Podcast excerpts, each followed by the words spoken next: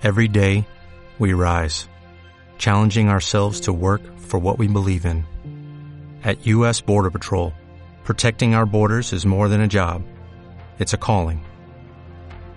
Agents answer the call, working together to keep our country and communities safe. If you're ready for a new mission, join U.S. Border Patrol and go beyond. Learn more at cbp.gov/careers. Buenas noches a todos. Hoy damos comienzo a una nueva transmisión de estos sábados de charlas online que venimos haciendo desde hace un par de meses. Estamos por diferentes redes sociales transmitiendo. Y la idea de esto es simplemente continuar esas charlas que teníamos todos los meses, charlas que eran públicas acá en nuestra sede en Nueva Acrópolis, pero que debido a las circunstancias y las normativas de estas sanitarias, hemos tenido que, de momento, no sabemos hasta cuándo, y sería una buena pregunta decir hasta cuándo, de momento no estamos haciendo. Así que mientras tanto estamos haciendo estas charlas online, que no dejan de ser muy similares, pero en un formato más corto y todos los sábados. Algunos es la primera vez que se conectan, otros no, ya nos conocen y estamos por diferentes medios, transmitiendo por Instagram, por Facebook y también por YouTube. Así que si les gusta esto que estamos haciendo y este material, compártenlo a, las personas que, a sus amigos, familiares. Y siempre me, yo pensaba que hay momentos que me gustaría hacer esto, que es lo que hacen los youtubers, que es decir, comenten por favor en el canal, denle like y suscríbanse. Así que eso también sería bueno y nos ayuda. Pero decía que para los que por primera vez nos escuchan y no saben qué es esto de la Acrópolis, contarles que somos una organización internacional que está presente en más de 60 países en todo el mundo. Fue fundada ya por 1957 y tiene como eje central la filosofía. Pero la filosofía no una filosofía teórica, especulativa, sino una, una filosofía práctica una que nos ayude a transformarnos y a mejorarnos. Y esta filosofía es tomada de las enseñanzas de los grandes maestros de filosofía, como fueron un Confucio, un Buda, un Platón, un Sócrates, y enseñanzas que, que nos sirven para mejorarnos. Eso es nuestro esqueleto o columna vertebral, la filosofía. Pero también otro es la cultura, entendiendo la cultura como esa palabra que es lo que, es lo que cultivamos, lo que la civilización ha dejado a través de, de los milenios, esas tradiciones que son válidas tanto en el pasado como hoy y que van quedando expresadas y se plasman a través del arte, de la historia, de la filosofía. Y es por eso que promovemos la cultura a través de dar estas charlas sobre hablamos de todos estos temas pero también hacemos recitales de música, conciertos. Y el tercer aspecto de Nueva Acrópolis también, además de la filosofía y la cultura, es el voluntariado. Porque somos una escuela de filosofía, también una asociación cultural sin fines de lucro. O sea, ninguno de los que estamos acá, cuando hacemos las charlas, las clases, los que vienen a apoyar a la institución, haciendo que ella siga adelante, todos somos voluntarios. Pero además de apoyar acá, tenemos un, grupo de voluntariado social, porque también estamos comprometidos con la sociedad y a través de las donaciones de ropa, de alimentos, donaciones de sangre, vamos también a, hogares de ancianos y de niños. Eso también es un voluntariado que hacemos hacia la sociedad. Justamente ahora, el mes que viene, comenzamos una campaña de abrigo que apunta a eso, a poder dar un granito de arena, poder aportar a la, a la sociedad. Ya son 9 y 5, así que me imagino que se estarán conectando las diferentes personas, así que tendremos que empezar a ver el tema que nos toca hoy. Y titulamos Sócrates y la revolución del pensamiento. Es porque cada cierto tiempo aparecen seres humanos personas que con su forma de pensar, con su forma de actuar y de ser, generan grandes cambios en la historia. Es más, después la historia es totalmente diferente luego de que pasan ellos. Y uno de estos grandes hombres fue el filósofo Sócrates. Es tan importante en la historia de la filosofía antigua que si uno mira los periodos, vemos que están un grupo de filósofos llamados los presocráticos. Luego aparece Sócrates con su discípulo Platón y el discípulo de este Aristóteles. Y luego, más adelante, aparecen las escuelas moralistas, que de alguna manera también son hijas de Sócrates.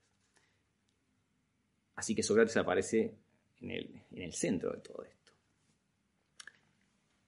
Sócrates nació allá en Atenas, en Grecia, en el siglo V a.C., más precisamente en el año 470. Y fue una persona eh, como muy controvertida, muy rebelde también. Pero nació en un momento interesante, porque fue un momento de crisis, porque fue una época post-Pericles, que fue un gran gobernante, una época en donde Atenas tuvo las guerras del Peloponeso, y un momento que también por ahí pasaron el gobierno de los 30 tiranos. O sea que imagínense todas estas cosas juntas. Y entre todo eso aparece Sócrates, como una persona diferente, alguien comprometida y una persona que se decide su vida a educar a los jóvenes, transmitiéndoles la, importancia de la virtud, de la ética y la moral. En esa época, la mayoría de los jóvenes, claro, para acceder al gobierno eh, para acceder a un cargo político tenían que mm, aprender a hablar bien en público y por eso es que Sócrates se enfoca un poco quizás en, enseñarles realmente y a, tenerle a que tengan otras, otras ideas y, ver si realmente esto sería lo más importante, estar en, la política. Esto, bueno, después hablaremos que le trajo sus, sus, sus problemas. Pero ¿qué es lo que hacía Sócrates? Él andaba por, por la polis, que es la ciudad, y hablaba con todo el mundo.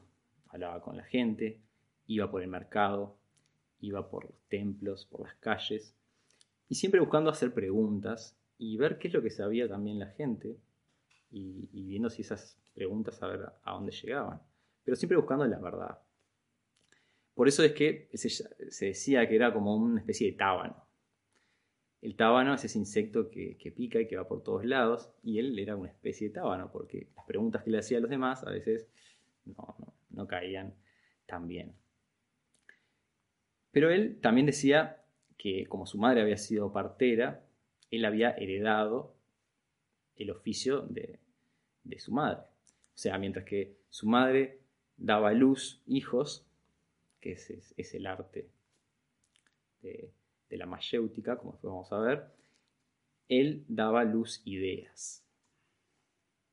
Ese era su gran oficio.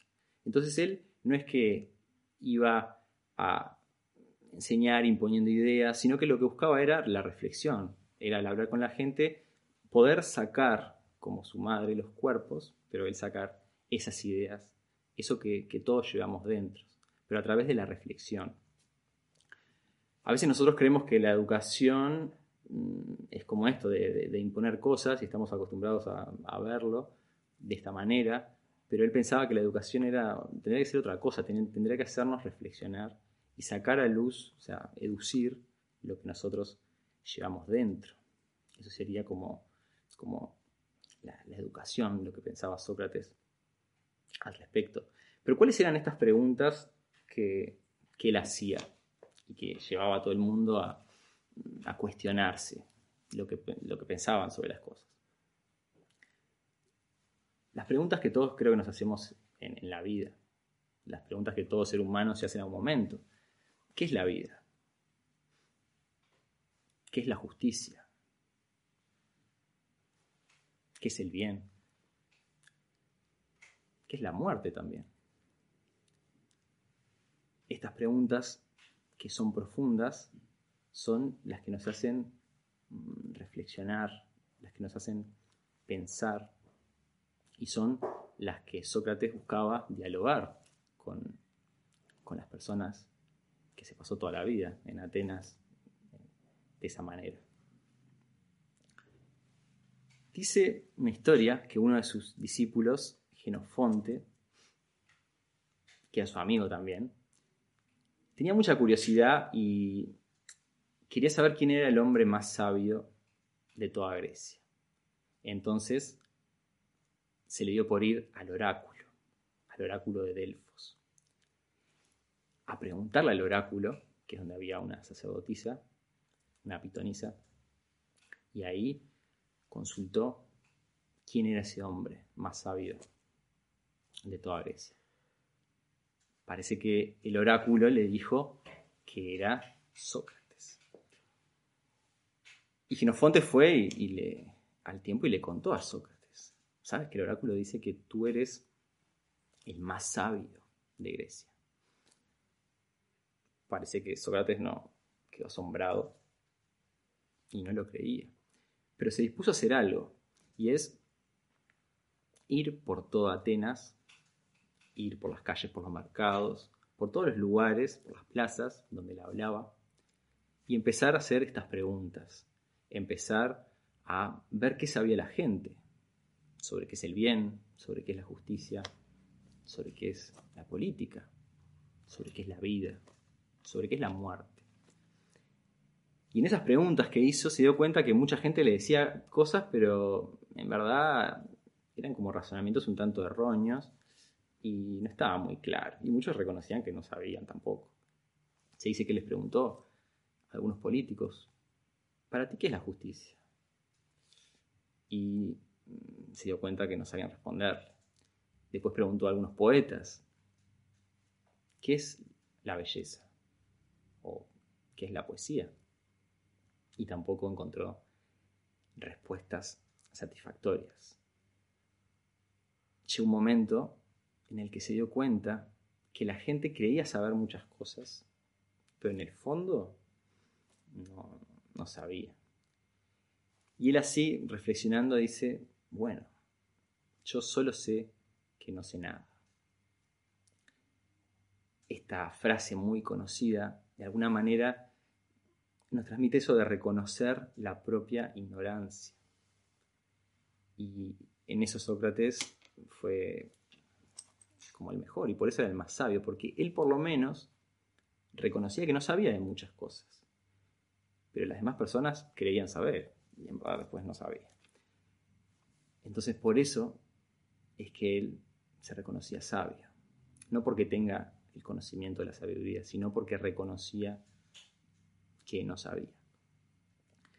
Y yo cuando estudiaba esto y, lo reflexionaba, no pude dejar de pensar en un, en un cuento también, un cuento zen, que dice que allá por Japón había un profesor muy intelectual que quería saber qué era esto del budismo zen y nadie se lo podía explicar. Entonces fue preguntando, preguntando, hasta que le dijeron, ah, tenés que ir a hablar con, con tal persona que es un maestro, que él te va a explicar bien qué es esto del Zen.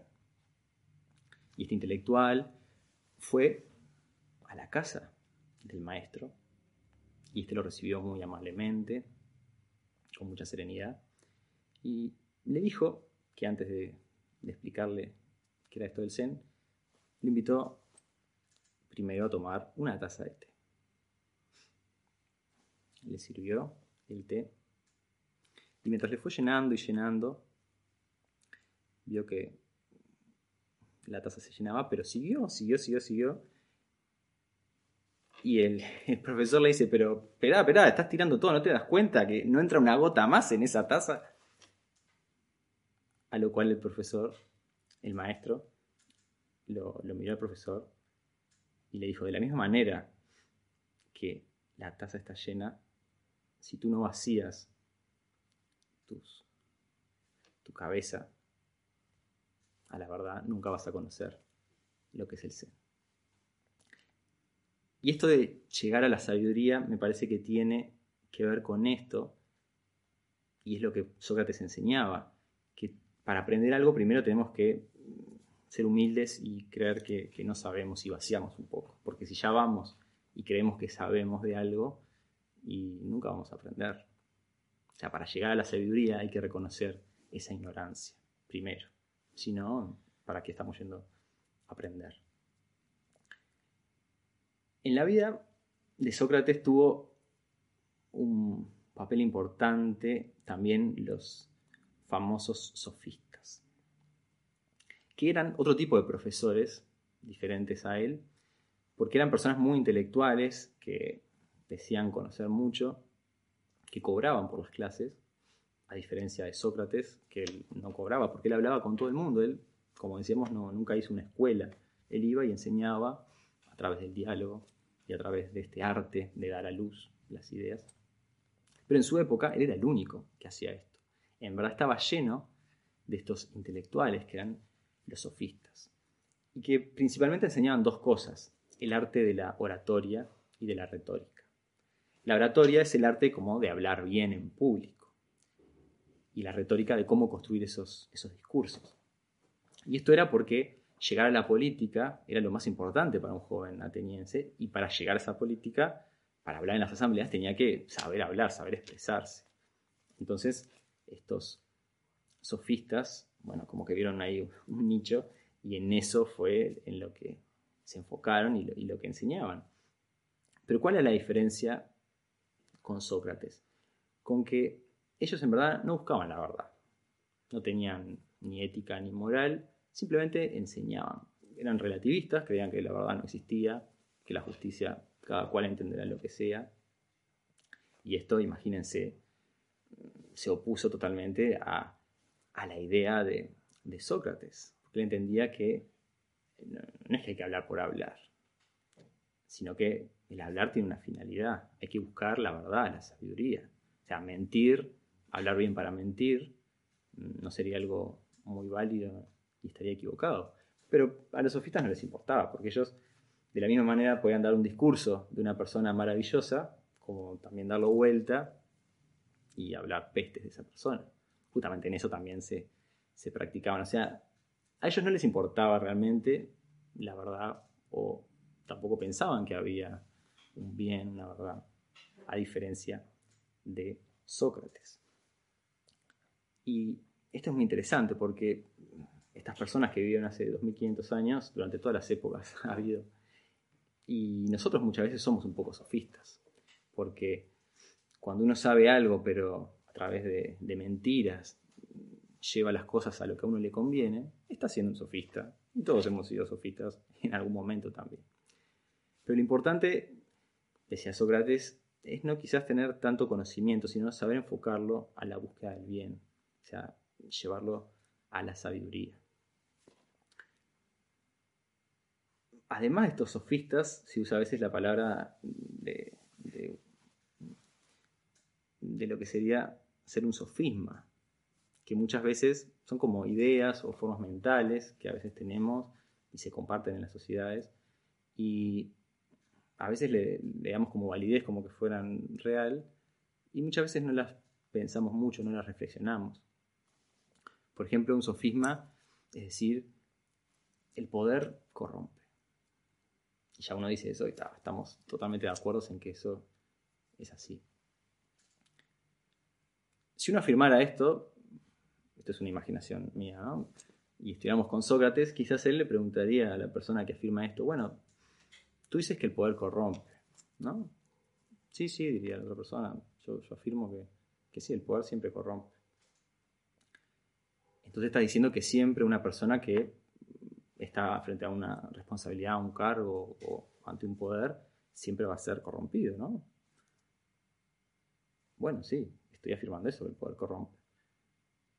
Quizás Sócrates diría, bueno, pero si encontramos a todas las personas realmente han sido corrompidas, no habrá personas que, no, que han podido llevar bien una responsabilidad, un cargo, sin ser corrompidos.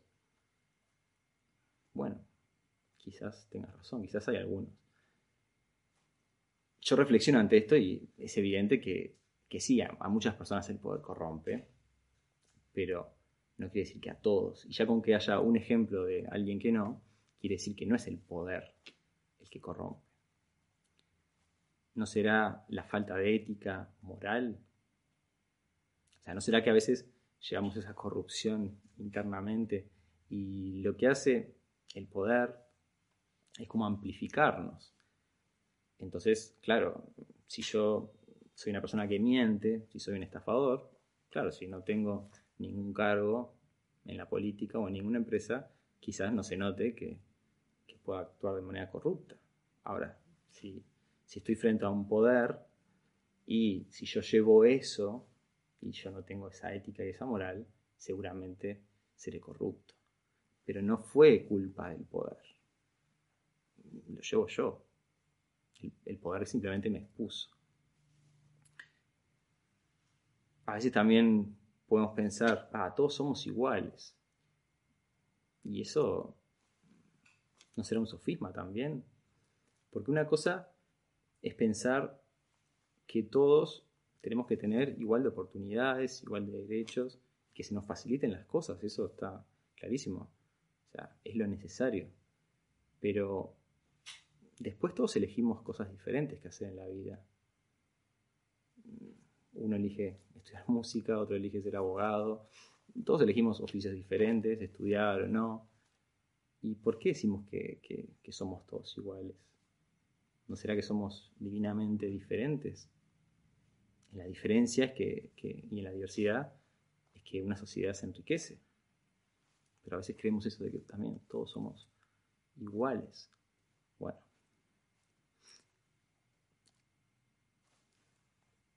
Una de las cosas importantes también para Sócrates que enseñaba era que la filosofía tenía que llevarnos a, la búsqueda del bien. O sea, como que era lo más importante, cómo actuamos. Porque al final, esto que decíamos de que es un sofista y que es un filósofo, también nos enfrenta a eso que sería tener un conocimiento y actuar con sabiduría, que como vemos no es lo mismo. Porque si decíamos que los sofistas enseñaban a hablar de manera así impecable y a dar grandes discursos y a, convencer y a engañar, porque yo no tenía ningún descaro en hacerlo, podríamos reflexionar y pensar, bueno, pero ¿qué pasa si yo utilizo la oratoria, ese arte de hablar bien, y convenzo a un montón de gente, a una sociedad entera, en que hay que ir a la guerra por una causa injusta. Estoy usando eh, ese conocimiento, sí, pero no lo estoy usando de manera sabia. Hay una gran diferencia en la herramienta, no, es la, culpa de, la oratoria y de hablar bien, sino en cómo yo uso eso y qué fines logro.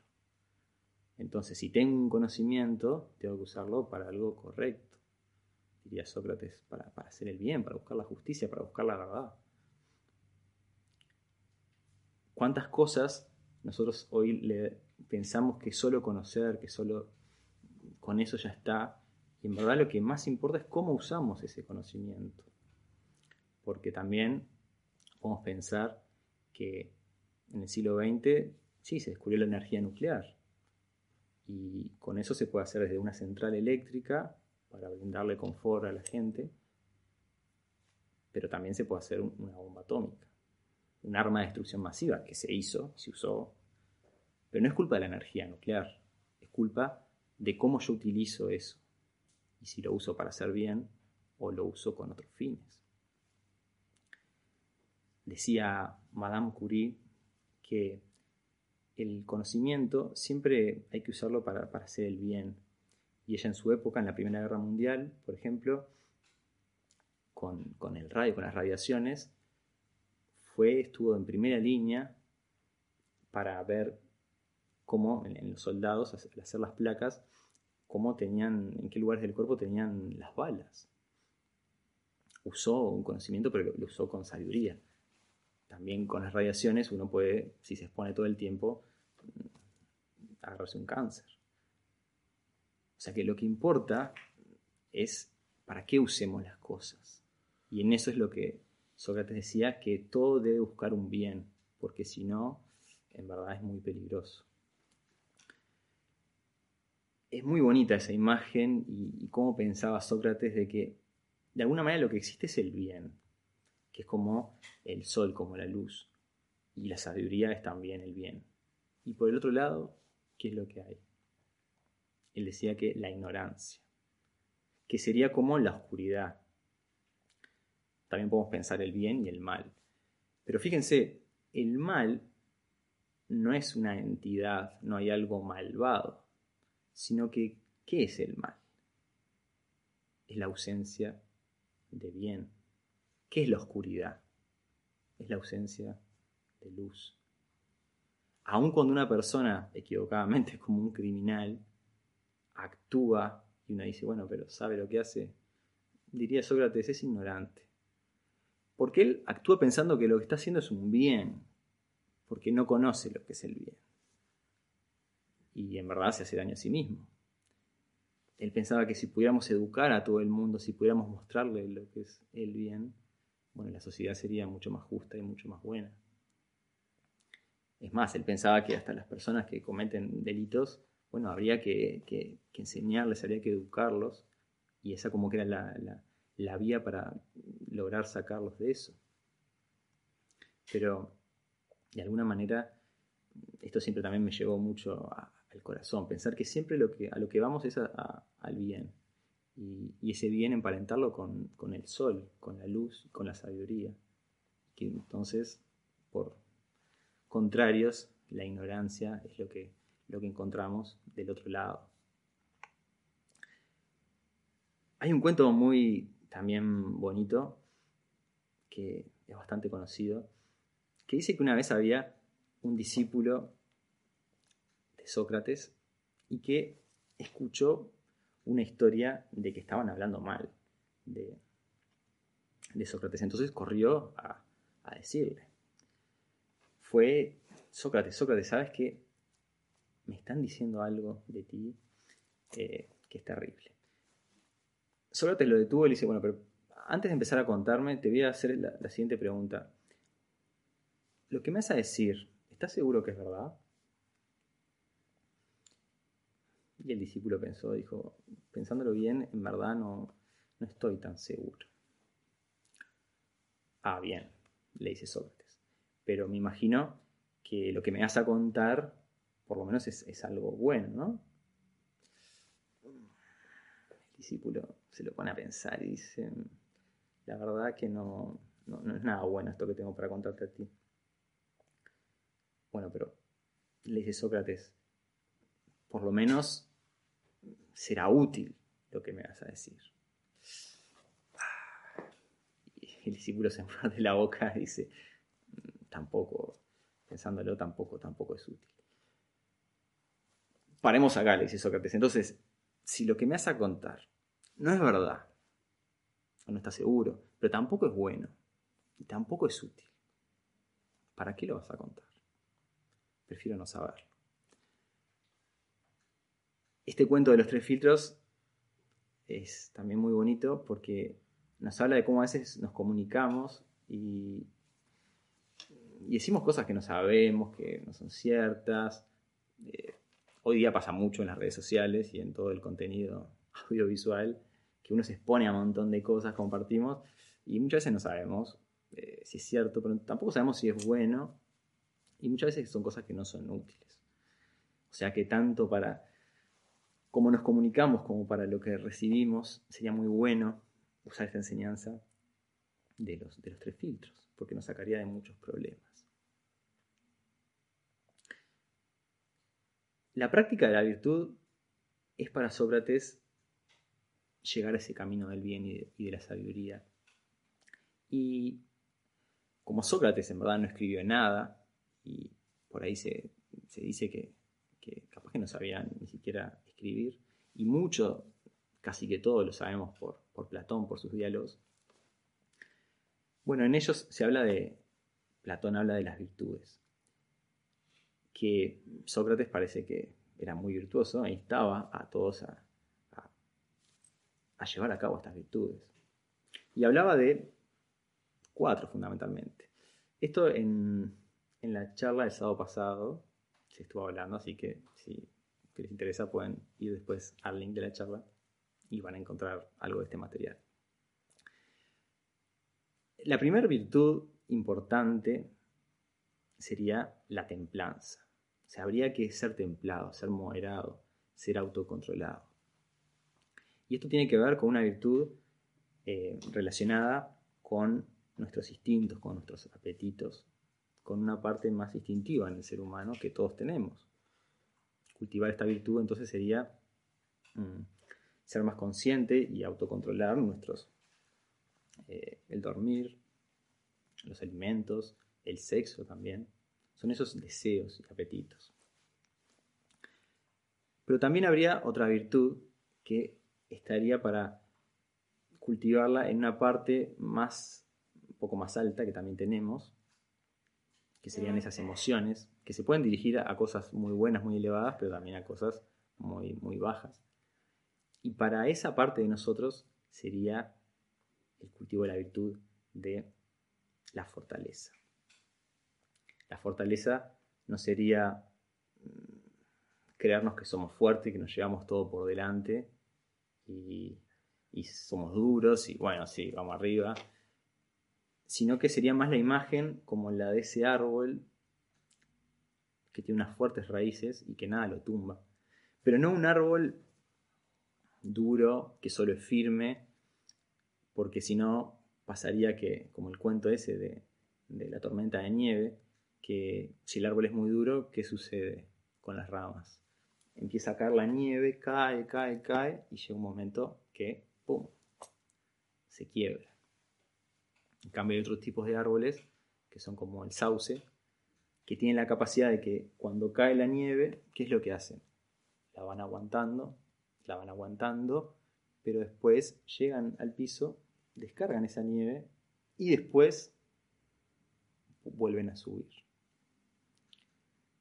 Esto sería quizás un ejemplo de fortaleza, de frente a las adversidades poder seguir siempre adelante. Y hay que aprender de, de este tipo de árboles.